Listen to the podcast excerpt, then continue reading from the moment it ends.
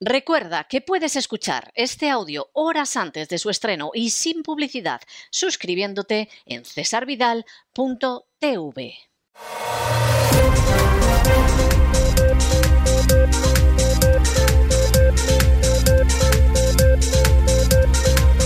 Las noticias del día. Estamos de regreso y estamos de regreso después de ese editorial que hemos dedicado a la nueva ley de seguridad nacional que está impulsando en estos momentos el gobierno social comunista en España. El contenido de esa ley es tan absolutamente sobrecogedor, tan inquietante y tan relevante que en realidad los partidos políticos del signo que fueran de izquierdas, de derechas, nacionalistas, los medios de comunicación tendrían que estar poniendo el grito en el cielo. Por parte de los partidos políticos hay un silencio casi total y absoluto. El Partido Socialista está convencido de que va a llegar a un pacto con el Partido Popular para aprobar esta ley y, por supuesto, los medios de comunicación callados como ramonetas. Algún medio ha publicado el contenido del proyecto de ley, algún medio ha dicho, hombre, sí, pero van a llegar a un acuerdo con el Partido Popular, pero el tema no se toca. ¿Y por qué no se toca? Porque el tema convierte al gobierno que esté en el poder en una dictadura. No va a estar sujeto a las acciones de los jueces, no va a estar sujeto al Parlamento y a lo único que va a estar sujeto es a su voluntad porque además va a legislar por decreto. Lo que va a legislar es tremendo. Primero, las libertades. Las libertades las puede suprimir prácticamente todas, incluida la de circulación, como durante la crisis del coronavirus y junto con ello además puede movilizar sin ningún tipo de indemnización a cualquier ciudadano mayor de edad. Por supuesto, el derecho de propiedad desaparece. El gobierno puede requisar, confiscar, apoderarse de cualquier inmueble, de cualquier bien mueble almacenado y, no cabe la menor duda, de los salarios, de las pensiones y de los ahorros que puedan tener en el banco los ciudadanos.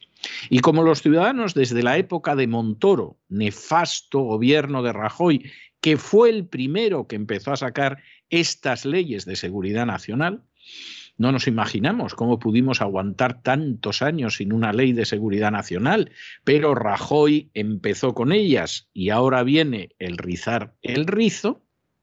Evidentemente, Junto con todo esto está la supresión de las libertades, la posible confiscación y el cómo nos situamos de tal manera que si hay un corralito porque España de pronto suspende pagos, no se mueve nadie. Incluso para terminar de cerrar el círculo, los medios de comunicación van a transmitir lo que nosotros digamos y no va a haber opiniones críticas acerca de nada.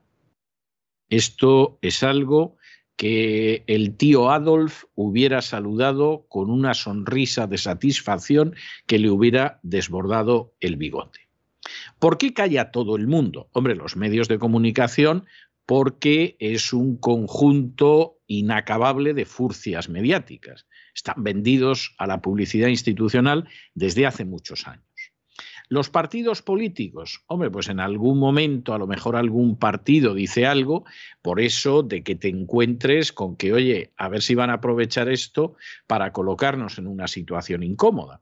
Pero al Partido Socialista esto no le molesta le da un poder tremendo si de pronto España suspende pagos a partir de esa situación en que el Banco Central Europeo lo que hace es que deja de comprarnos la deuda y entonces España entra en suspensión de pagos, en bancarrota, en default, como ustedes lo quieran llamar. Ellos están en el poder, se apoderan de los ahorros de los ciudadanos. Si de pronto los funcionarios, etcétera, van a la huelga, movilizan a la gente para que cubra esos servicios.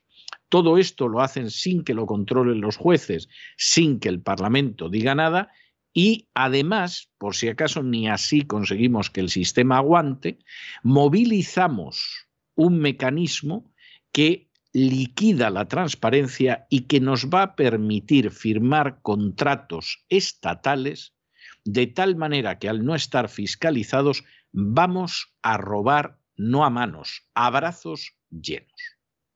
Esto al Partido Socialista le viene de maravilla, al Partido Popular le viene de fábula. Los primeros que fueron en esta línea fueron el gabinete de Rajoy y Montoro, porque Montoro sabía que estaba quebrando al país y que podía acabar en una situación de corralito y por lo tanto había que crear un colchón para que los ciudadanos no se pudieran mover. Nos empezaron a contar que había informaciones falsas en Internet, etcétera, etcétera, pero los primeros pasos los dio el Partido Popular y, por supuesto, pueden apoyar perfectamente al gabinete social comunista en este sentido. En cuanto a la gente de Podemos, hombre, ¿para qué vamos a hablar más? Les dan la dictadura servida, o sea, es algo que verdaderamente les vendría de maravilla. De manera que aquí la reacción de los partidos no se ve. Uno esperaría que Vox estuviera ya poniendo el grito en el cielo como últimamente están arreglando la situación en Europa del Este, pues no parece que esto les preocupe mucho, pero es enormemente importante. Esa ley de seguridad nacional, si se convierte en una ley vigente, es el camino directo para ir a la dictadura. Y alguno dirá, está usted exagerando, que estoy exagerando.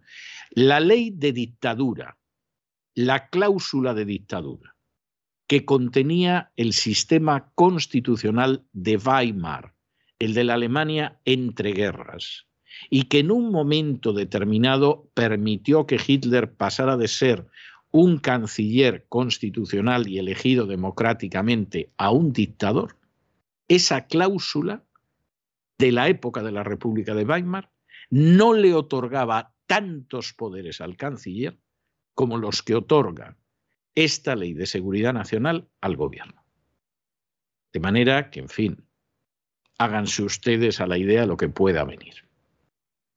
Resumido este editorial, entramos en nuestro boletín, pero antes de entrar en nuestro boletín, queremos recordarles que a partir de hoy, los suscriptores de www.cesarvidal.tv pueden ver de manera gratuita y exclusiva el documental Hechos Probados, dirigido por Alejo Moreno. Durante un mes, cesarvidal.tv ha comprado los derechos de emisión de este documental que ninguna televisión ni plataforma en España se ha atrevido a emitir. Subrayemos esto para cesarvidal.tv, que es una plataforma modesta implica un enorme sacrificio el alquilar, el poder eh, comprar los derechos de emisión durante todo este mes, pero lo hemos hecho porque pensamos que es un deber ciudadano que ustedes vean este documental, Hechos Probados, de Alejo Moreno. Es absolutamente indispensable que lo puedan ver.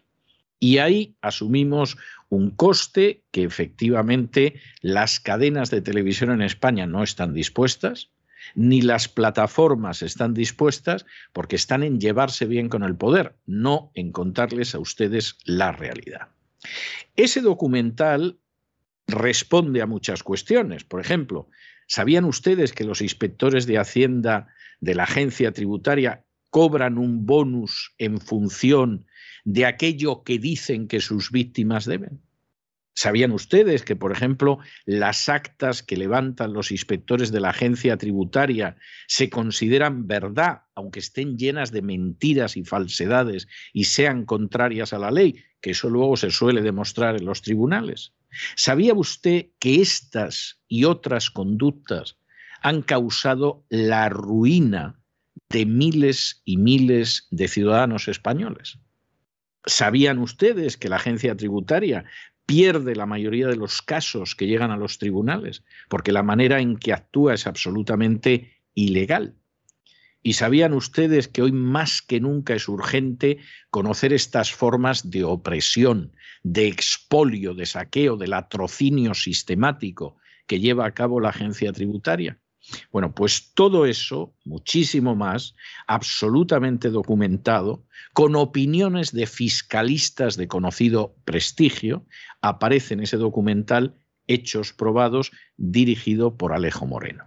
Aquellos que están suscritos a www.cesarvidal.tv pueden disfrutar de ello gratuitamente, pero si se suscriben ustedes en el curso de este mes, también pueden disfrutar de este documental, insistimos, documental que es de obligado visionado para comprender la realidad de España, no la que le cuentan los medios, los partidos o los obispos, sino la auténtica realidad, y además para mostrar cuál es la realidad del sistema. Y mientras no se conozca esa realidad, es imposible cambiar nada en España. Porque es como intentar curar a un enfermo cuya enfermedad en realidad se desconoce. Y claro, uno puede decir, hay que ver, hay que ver la fiebre que tiene Manolo, hay que ver qué catarrazo debe tener Manolo, que se tome una aspirina. No, mire usted, Manolo tiene mucha fiebre, pero su enfermedad es otra muy distinta. Y mientras no se comprenda la enfermedad y cómo funciona, no hay quien cure a Manolo. Con un poco de, mala suerte hasta lo mismo lo mata.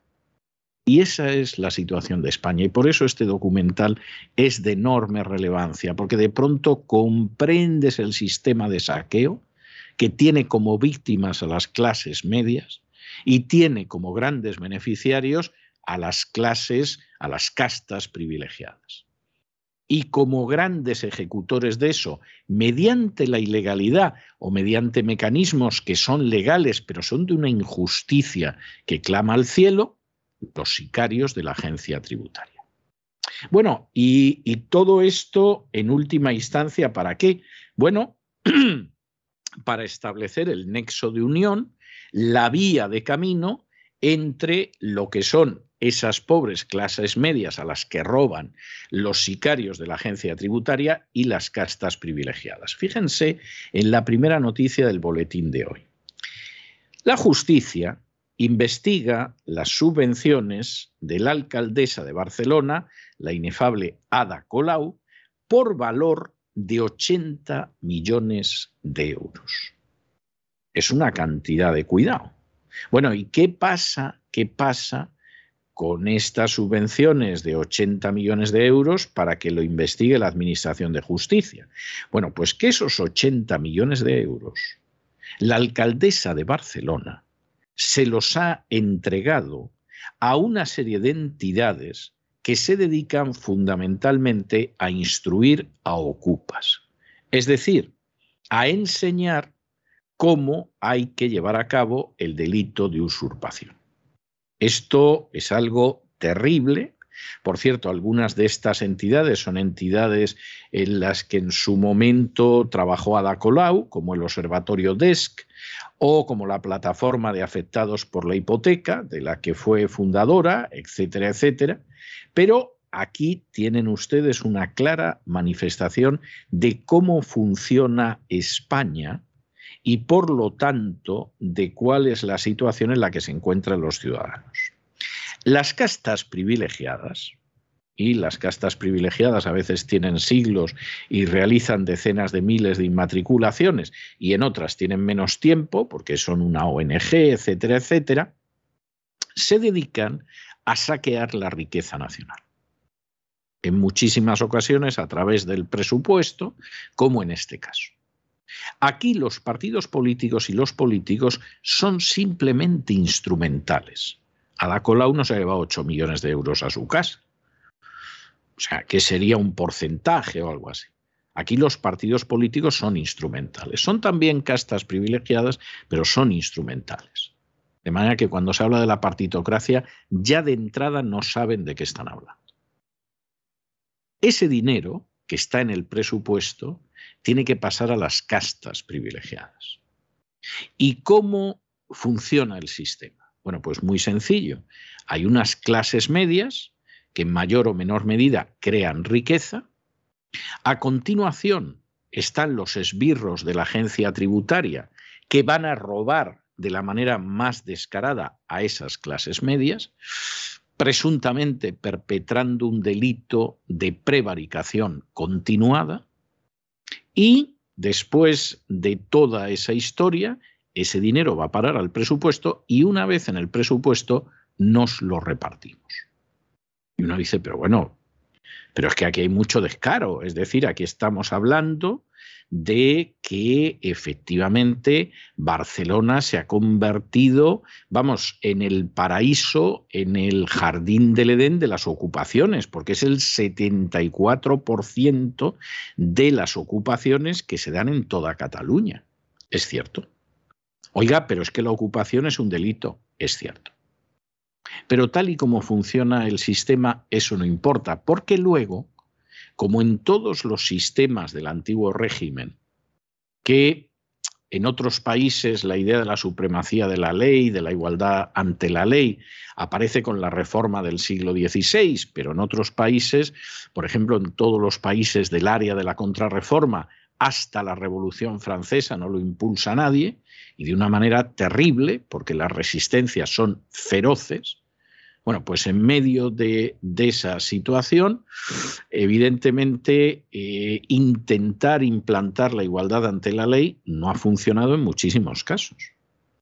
No cabe la menor duda de que Ada Colau no está en un tribunal a la altura de cualquiera de los ciudadanos, como no lo está la Iglesia Católica, como no lo está un sindicato, como no lo está un político, etcétera, etcétera. Y evidentemente esto muestra mucho de cómo funciona el sistema. Y así va, y así va. Y así vamos hacia una ley de seguridad nacional donde ya los esclavos no se van a poder mover, les vamos a quitar todo y además los vamos a movilizar si consideramos que es conveniente y sin indemnización. Porque a fin de cuentas, cuando se producen las ocupaciones tampoco hay igualdad ante la ley. Los ocupas se ven protegidos, a veces institucionalmente, por políticos como Ada Colau, y los legítimos propietarios de esa propiedad no tienen ninguna protección, ni de la policía, ni de los jueces, ni de los políticos, ni de los medios de comunicación. En fin, examinamos estas y otras cuestiones de relevancia con la ayuda inestimable de María Jesús Alfaya. María Jesús, muy buenas noches. Muy buenas noches, César. Muy buenas noches a los oyentes de la voz. Queremos recordarles que a partir de hoy los suscriptores de la plataforma www.cesarvidal.tv pueden ver de manera exclusiva y gratuita el documental Hechos Probados, dirigido por Alejo Moreno. Durante un mes, César Vidal TV ha comprado los derechos de emisión de este documental imprescindible para que conozcan ustedes el mundo en el que viven, un documental que responde a preguntas como estas. ¿Sabía usted que las actas de los inspectores de la agencia tributaria se consideran verdad aunque resulten falsas y contrarias a la ley? ¿Sabía usted que la agencia tributaria pierde la mayoría de los casos que llegan a los tribunales? Todo esto y muchísimo más podrán verlo y conocerlo en el documental Hechos Probados, dirigido por Alejo Moreno, suscribiéndose en el canal www.cesarvidal.tv. A partir de hoy, a partir de hoy, puede disfrutar de este fantástico documental. Y continuamos con la información de España, donde el juzgado de instrucción número 21 de Barcelona está investigando si las subvenciones entregadas por el Ayuntamiento de Barcelona a entidades afines al partido de Ada Colau, Barcelona en Comú, se usaron para asesorar sobre cómo ocupar viviendas. Es decir, investigan si desde el Ayuntamiento de Barcelona, con dinero público de todos los ciudadanos, se fomentó la comisión del delito de usurpación. El equipo que dirige Ada Colau ha entregado durante ocho años, desde el año 2014 hasta el año pasado, 80 millones de euros a estas entidades. Les nombramos algunas de ellas. La plataforma de afectados por la hipoteca. Recuerden que es la plataforma que creó Ada Colau y era una de las activistas el Observatorio DESC, Derechos Económicos, Sociales y Culturales, las siglas DESC, en el que también trabajó la alcaldesa, pues también tiene subvenciones. Ingenieros sin Fronteras también tiene subvenciones. O, por ejemplo, la Alianza contra la Pobreza Energética. Estas son algunas desde un montón de entidades del mismo corte. La querella fue presentada por la Asociación para la Transparencia y la Calidad Democrática, presentada hace un mes y, como ven, admitida a trámite. La demanda considera que se pudieron malversar unos 80 millones de euros en estas subvenciones y que en algunas asociaciones este dinero suponía pagar la estructura organizativa, los sueldos de los trabajadores y presuntamente generar una contratación continuada entre estos años, el 14 y el 2022. Ya ven, trabajo asegurado. El juzgado investiga en especial un convenio firmado entre el consistorio y el observatorio DESC para combatir la desigualdad que impide el acceso a la vivienda. En este acuerdo se alude a lo siguiente. Les leemos. El empoderamiento de las personas afectadas por ocupación en precario el empoderamiento de las personas afectadas por la ocupación en precario, orientación básica e información sobre procedimientos judiciales. Para los querellantes, el acuerdo insta a sospechar que el Ayuntamiento de Barcelona emplea el erario público en asesorar a autores de ocupaciones de viviendas y recuerda que la Fiscalía insta a combatir penalmente esta práctica. Además, los demandantes piden al juzgado también investigar si se ha favorecido con estas subvenciones a estas entidades en detrimento de otras, lo que constituiría una vulneración de los principios básicos del procedimiento administrativo por los siguientes motivos. 1 por tener el convenio carácter de habitualidad y, recurrencia, dos, por no constar memoria justificativa de la excepcionalidad de la subvención y tres, por haber concedido ayudas y subvenciones de forma directa por órgano manifiestamente incompetente y presuntamente ni existir control sobre los condicionantes de cumplimiento ni de la finalidad y acreditación del dinero. Además, los creyentes dudan del interés público de estas ayudas y se refieren también a otros acuerdos firmados por el Ayuntamiento de Barcelona y concretamente también por este Observatorio DESC, que dicen entrega dinero para actividades relacionadas, por ejemplo, con la vulneración de derechos humanos en Jerusalén o proyectos de cooperación en Perú o Mozambique. Dinero de los españoles que se va fuera de España. Colau, por esto, por esta imputación, deberá declarar a principios de marzo para explicar con detalle el destino de este dinero público. Esta noticia que les contamos no nos pilla por sorpresa y las acusaciones tienen muchos sentidos y además tenemos en cuenta una noticia que les contamos hace años, precisamente en este espacio informativo de la voz, que era la siguiente. Unos ciudadanos catalanes se encontraban en precario, fueron a pedir ayuda a los servicios sociales, iban a quedar sin casa. Y grabaron el audio de cómo la trabajadora social, la solución que les daba era la de delinquir, es decir, aprovechar, ocupar una vivienda, incluso les explicaba cómo evitar a la policía y qué momento era el mejor para ocuparlo y de qué modo. Esto se hacía desde el Ayuntamiento de Barcelona. En definitiva, en lugar de proporcionarles una solución con el dinero de todos los ciudadanos, dinero público, alentaba a esa pareja a que la solución se la diera un ciudadano particular o un banco, ocupando viviendas en propiedad de estos. En definitiva, promoviendo, repetimos, el delito de usurpación. Estas ya ven eran las directrices de esta alcaldesa comunista radical, así que a ver cómo explican los jueces que no tuvo nada que ver en la entrega de dinero público precisamente a entidades que fomentan y que tapan este delito.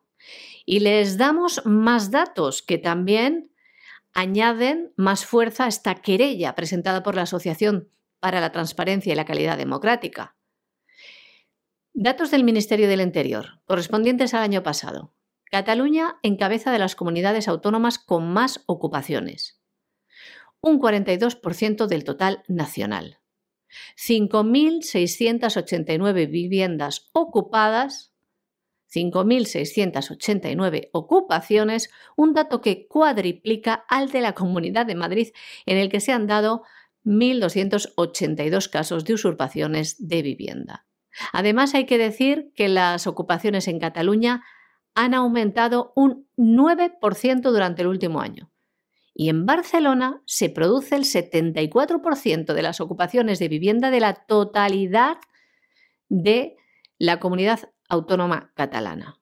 De enero a septiembre hay registradas 4.229 ocupaciones entre enero y septiembre del año 2021. Y como ven, en ascenso, llegando a finales de año, cerca de las 5.700 viviendas quitadas a sus legítimos propietarios, a quien nadie defiende, que están desamparados por la justicia, por los políticos, por la ley. Bueno, bueno, y hay gente que debería retirarse y saber retirarse. ¿no? No, no, no, no tiene ningún sentido que encima que te retiras lo hagas de manera salvaje. El, obispo, el obispo de Palencia, que es Monseñor Manuel Herrero Fernández, que es un señor de origen cántabro y que fue además creado obispo de Palencia el 18 de junio del 2016, el pasado 3 de enero le presentaba al Papa Francisco su renuncia al ministerio episcopal. Cumplía 75 años. No necesariamente el Papa tiene que anunciar esta renuncia, pero se supone que a partir de los 75 años lo elegante es dejar el cargo episcopal a disposición del Papa. Con eso de que se va, o que por lo menos anuncia que se va, y luego ya veremos lo que hace el Papa Francisco, pues a Monseñor Manuel Herrero Fernández eh, le, se dedican a entrevistarle distintos medios, sobre todo de la zona de Castilla-León, Palencia, etcétera, etcétera. Y en vez de ser prudente en lo que dice, que es algo de agradecer en una persona, sea obispo o no, pues claro, primero de entrada, cuando le preguntan por los abusos sexuales cometidos por miembros del clero católico, pues dice que hay que investigar los abusos en toda la sociedad y no solo en la iglesia, eh, cosa que es correcta. Eh, lo que pasa que sería al revés. Hay que investigar los, los abusos en toda la sociedad, incluidos los de la iglesia católica, porque realmente lo que hemos vivido durante muchísimo tiempo es que había una investigación más o menos aceptable de los abusos sexuales que perpetraban los individuos y los de la Iglesia Católica, si no llega a ser, porque en otros países como Estados Unidos, donde han quedado desarboladas diócesis enteras por esos abusos, se ponen a denunciarlo, en España no había dicho nadie absolutamente ninguno. Pero claro, ya donde el obispo eh, verdaderamente raya la gloria dentro de esa obediencia absolutamente cerrada al Papa Francisco, es cuando preguntándole por las personas que no se quieren vacunar, rebuzna lo siguiente. Rebuzna, si han oído ustedes bien. A los antivacunas les diría que el quinto mandamiento es no matar. O sea, los que no se quieren vacunar son responsables de matar al prójimo y quebrantar el quinto mandamiento. Ya, este es de la tesis de que son también asesinos. Menos mal que no los ha llamado también cucarachas, bebelejía y ratas y no ha pedido su exterminio. Pero desde luego la cosa es gorda. Ahora, vamos a ver, no es que nos vayamos aquí a poner a discutir entre las declaraciones del obispo de Palencia y enfrente, por ejemplo, las declaraciones de Luc Montagné, premio Nobel de Medicina, que va afirmando por ahí que son los no vacunados los que van a salvar a la humanidad. Tampoco se trata de esto. Pero volvemos a una situación que es terrible y que, por supuesto, el obispo que está dentro de ese engranaje no va a comprender jamás y con los años que tiene ya es muy complicado.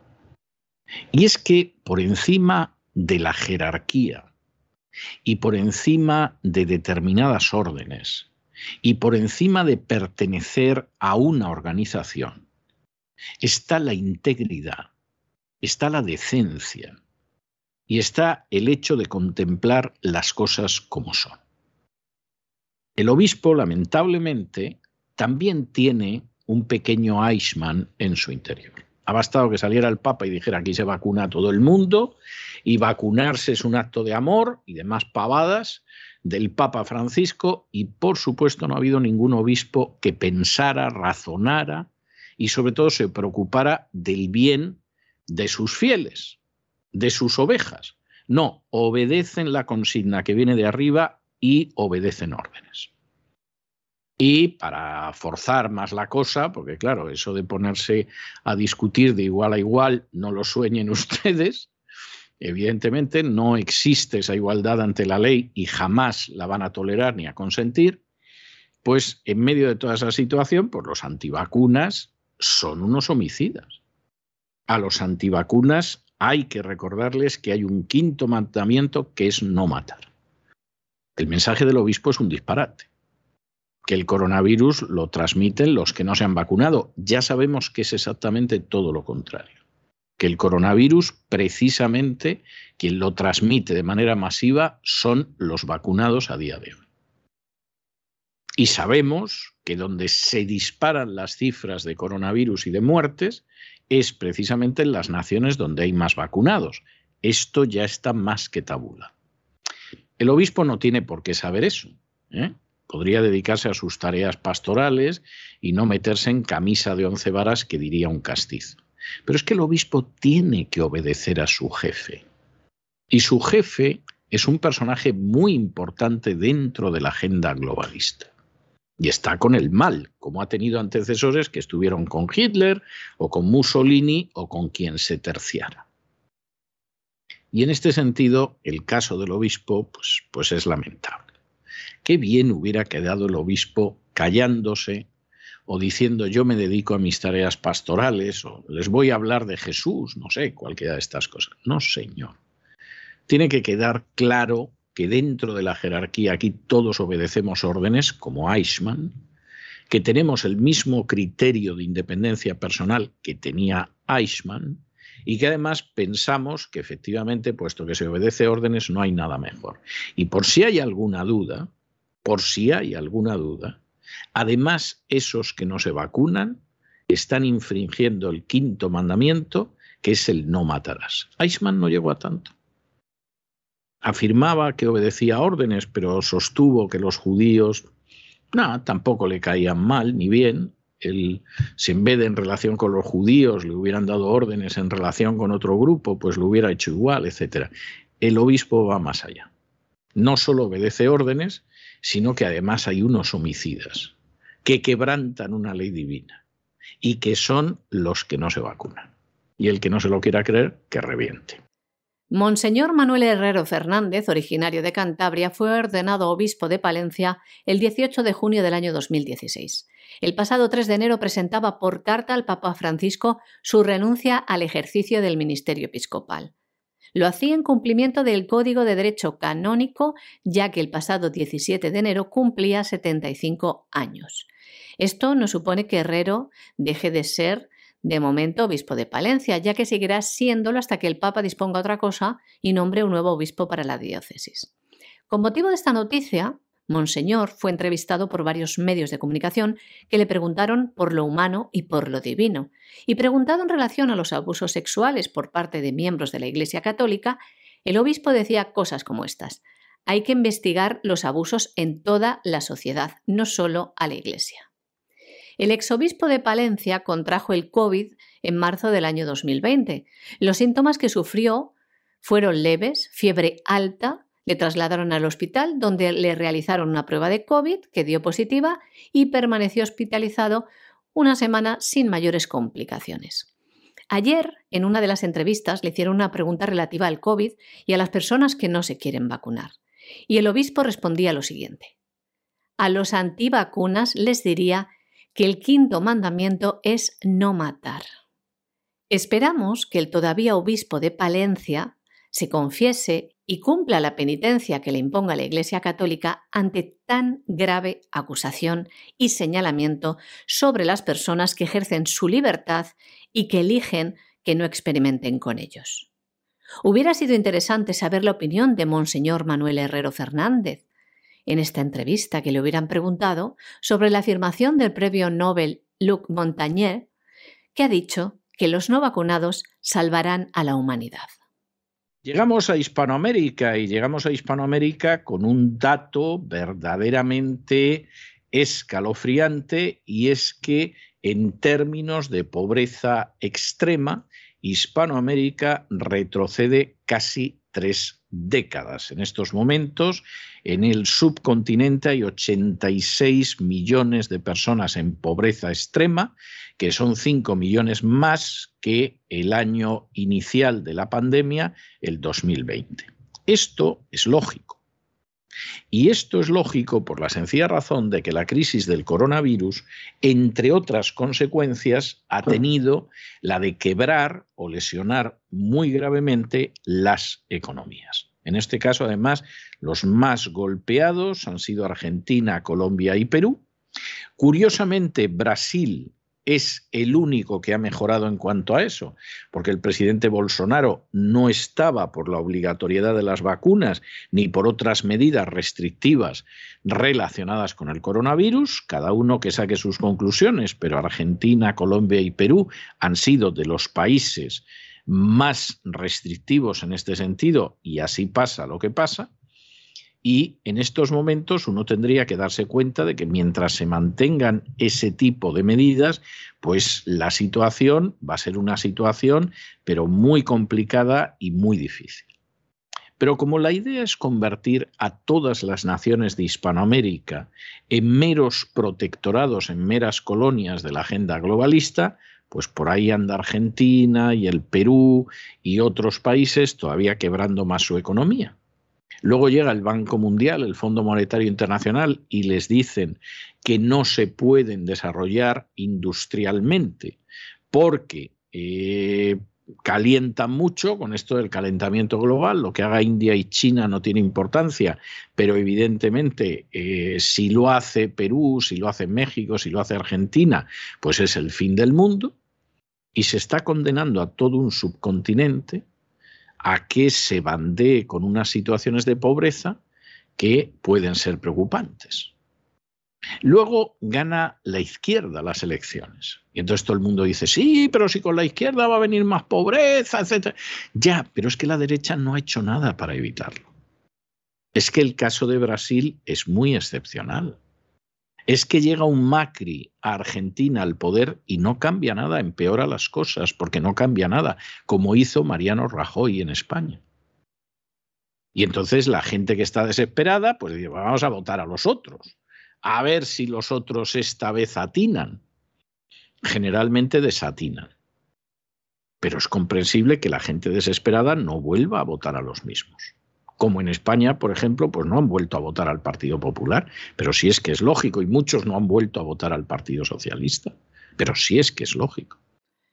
Un informe de la Comisión Económica para América Latina y el Caribe, CEPAL, dependiente de la ONU, afirma que Latinoamérica, en lo que a niveles de pobreza extrema se refiere, ha retrocedido a los niveles de hace casi 30 años.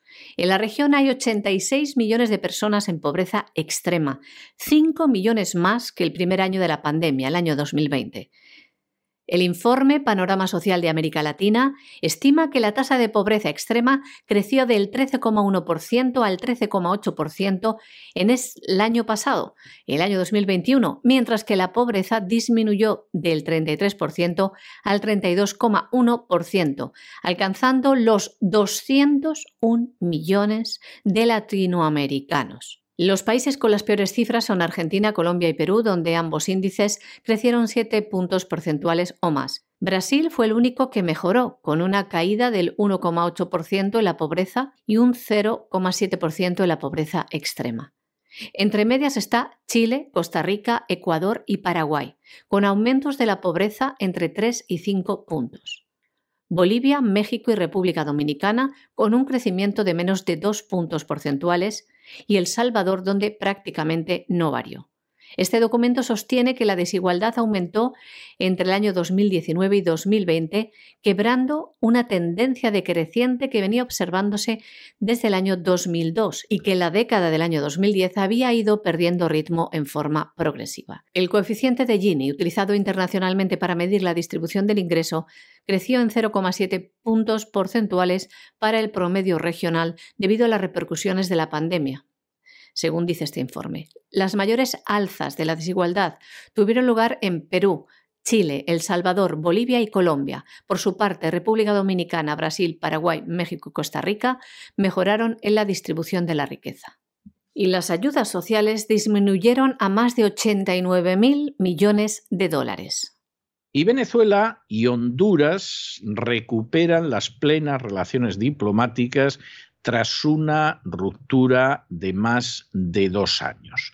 Ustedes saben que las relaciones diplomáticas entre Venezuela y Honduras se vieron resentidas cuando en el año 2009 se produjo un golpe de Estado que algunos presentaron como un golpe contra Manuel Zelaya y otros presentaron como un golpe para evitar un golpe de Manuel Zelaya, la cosa varía, y eh, en ese momento el gobierno de Honduras dijo que no iba a recibir a representantes diplomáticos de Venezuela y que además reconocía a Juan Guaidó, pero bueno, esto dura lo que dura.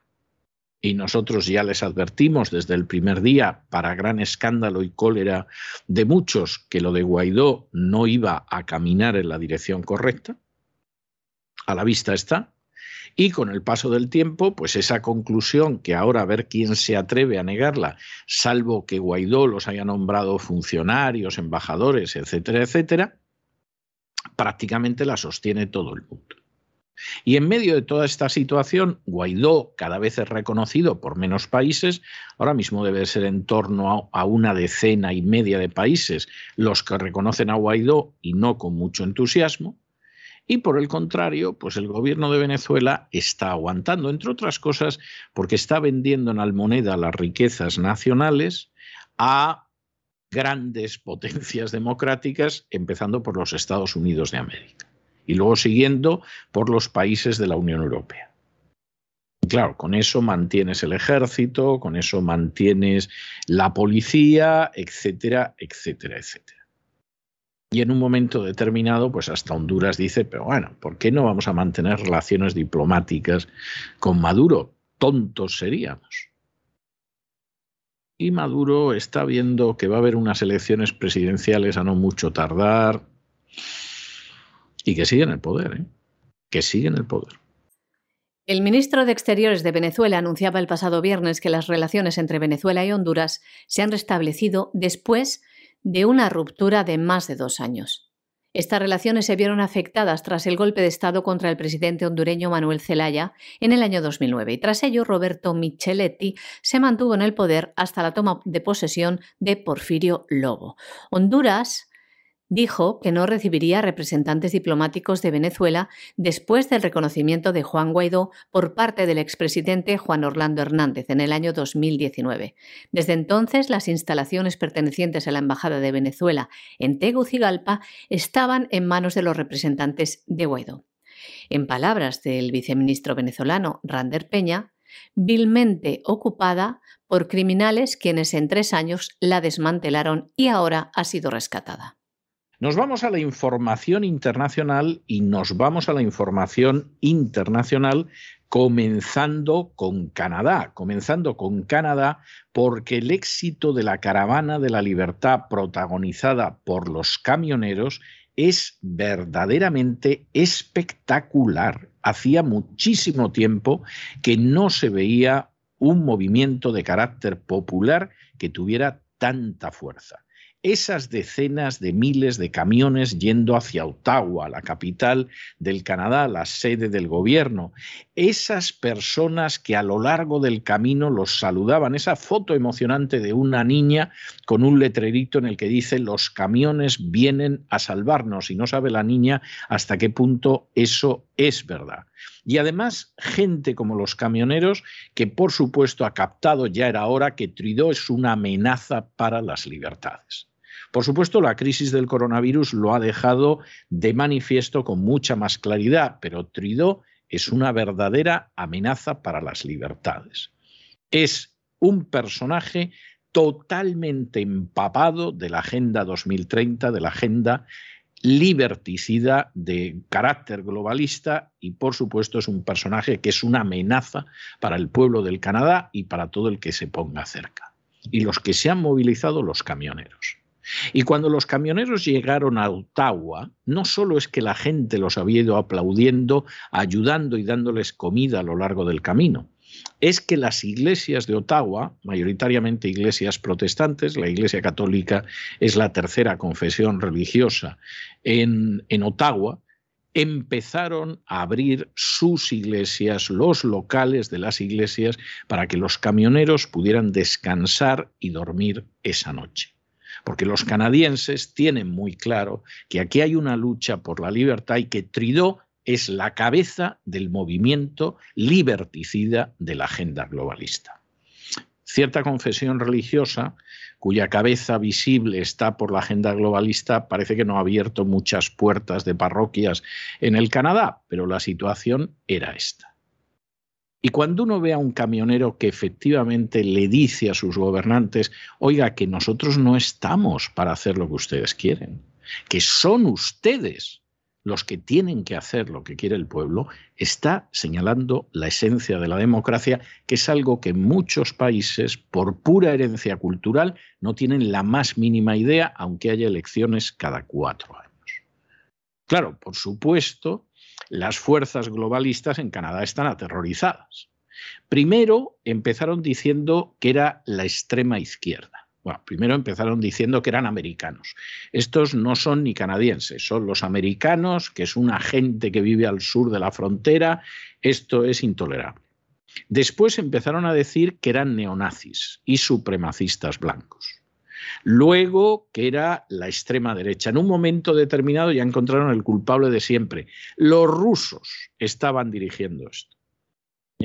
Los más de 50.000 camioneros, pues eso eran tropas que había desplazado Putin y las había metido en el Canadá, no sabemos cómo, y eran los que conducían los camiones y los que les daban comida y los que les abrían las puertas de las iglesias, todos agentes rusos. Esta estupidez no se la cree nadie. Aquí lo que hay es una reacción popular. Y esa reacción popular va por el buen camino. Vamos a ver lo que tardan en organizarles un atentado de falsa bandera, aprovechando que estamos en enero y con el Parlamento cercado y el presidente huido, porque Trudeau es un cobarde, como son unos cobardes la inmensa mayoría de los defensores de la agenda globalista. En el momento en el que vio que iban hacia Ottawa, de pronto ha descubierto que tiene el coronavirus y ha desaparecido lo cual no tiene mucha lógica, porque puede uno salir y decir, mire, tengo coronavirus, me voy a meter en la cama, en la residencia presidencial. No, no, ha desaparecido. Y la familia de Trudeau ha debido de pescar también el coronavirus, porque ha desaparecido también la familia. No, es un cobarde. Trudeau ha sido siempre un miserable, un globalista y un cobarde, como otros presidentes que hemos tenido muy cerca. Y ante una situación así se ha asustado. Y ahora a ver cómo para a un pueblo que reacciona.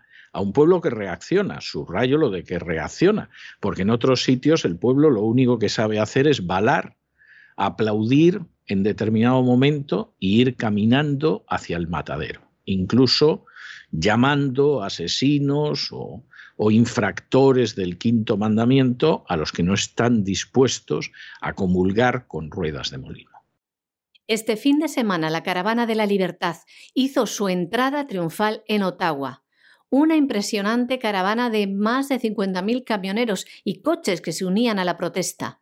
Llegaban frente al Parlamento de Ottawa para decirle a Trudeau que gobierna para el pueblo y no contra el pueblo, una reivindicación de derechos fundamentales como la libertad, la salud, la vida y la economía, una reivindicación contra los mandatos de vacunación y las restricciones que ponen como excusa. Ante esto, Justin Trudeau salió huyendo y se refugió en un lugar secreto. El primer ministro canadiense y su familia abandonaron su casa de Ottawa, esta madrugada ha respondido en Twitter diciendo que no estaba huyendo, sino que ha dado positivo en COVID. Lo que decía para justificar su ausencia era exactamente esto, se lo vamos a leer. Esta mañana di positivo por COVID-19, me siento bien y continuaré trabajando de forma remota esta semana mientras sigo las pautas de salud pública. Todos, por favor, vacúnense y sigan adelante. Es curioso porque el pasado 4 de enero le inoculaban con la dosis de refuerzo y más curioso aún que sigue invitando a vacunarse a la población después de contagiarse del COVID y después de que los camioneros hayan llegado en masa ante el Parlamento mientras él huía para decirle que pare con la imposición de las vacunas. que no tiene ningún derecho porque no le ampara la ley ni los derechos fundamentales. Bueno, y si el discurso oficial del pase del coronavirus y de la historia del coronavirus está quebrándose por horas, pues no crean ustedes que es mucho más sólido el discurso que hay dentro de la NATO a la hora de defender una intervención en Ucrania, país que ni es de la NATO, ni es de la Unión Europea, ni es nada de nada. Uno de los políticos que se está manifestando con más dureza y más claridad en contra de ese arrastrar a las naciones de la Unión Europea, de la NATO, a una confrontación armada con Rusia, es el presidente de, eh, de, Croacia, que es Soran Milanovic. Es más, Soran Milanovic ya salió diciendo que no se iban a meter en este lío, que con ellos no contaran para una cosa de este tipo, que no iban a respaldar un esfuerzo bélico. Inmediatamente apareció el primer ministro, que es Andrei Plenkovic, que desautorizó públicamente al presidente. Claro, el presidente que no está por callarse, en un momento determinado apareció y dijo, parece mentira, pero mi primer ministro se comporta como si fuera un agente de Ucrania. O sea, así de claro. Desde luego, Croacia no se va a meter en este lío. Estados Unidos está jugando a agitar un avispero y no debería hacerlo. Y esto, al final, no tiene nada que ver ni con Rusia ni con Ucrania. Aquí, en suelo europeo, lo que se está ventilando es la política interna de Estados Unidos. El análisis de Milanovic puede considerarse un análisis cojo, en buena medida lo es. Puede considerarse un análisis incompleto, lo es, pero no cabe la menor duda de que está expresando lo que son los intereses nacionales. Mire usted, a Croacia no le interesa este conflicto. Aquí lo que habría que hacer es destensar el conflicto. Y ustedes lo que están haciendo es exactamente todo lo contrario. Y además por cuenta de potencias que son extracontinentales. El presidente croata Zoran Milanovic ha acusado a su primer ministro Andrei Plenkovic de comportarse como un agente ucraniano. En un discurso televisado dijo que Zagreb retendría sus tropas de los contingentes de la OTAN de Europa del Este si la situación en la frontera entre Ucrania y Rusia se convierte en un conflicto en toda regla. Además, el presidente acusó a Estados Unidos de agitar la situación geopolítica. Afirmaba que esto nada tiene que ver ni con Rusia ni con Ucrania, sino con la dinámica de la política interna estadounidense. Y hasta aquí hemos llegado nosotros con nuestro boletín de hoy, pero ya lo saben. Muchas gracias, María Jesús. Muy buenas noches. Gracias, César. Buenas noches también a los oyentes de la voz. Ya lo saben, ni se les ocurra, bajo ningún concepto, marcharse. ¿Por qué? Bueno, pues porque en primer lugar lo que vamos a hacer es regresar con don Lorenzo Ramírez y vamos a hacer ese vuelo de la economía a escala mundial que es el despegamos. Pero luego, como todos los lunes, tenemos un programa doble y sesión continua dedicado a la cultura hispánica. Primero se quedará un ratito más conmigo don Lorenzo Ramírez para que recorramos la historia de España, todavía es así fue Hispania, y luego llegará doña Sagrario Fernández Prieto para enseñarnos a hablar y escribir correctamente en español. De manera que no se vayan, que regresamos enseguida.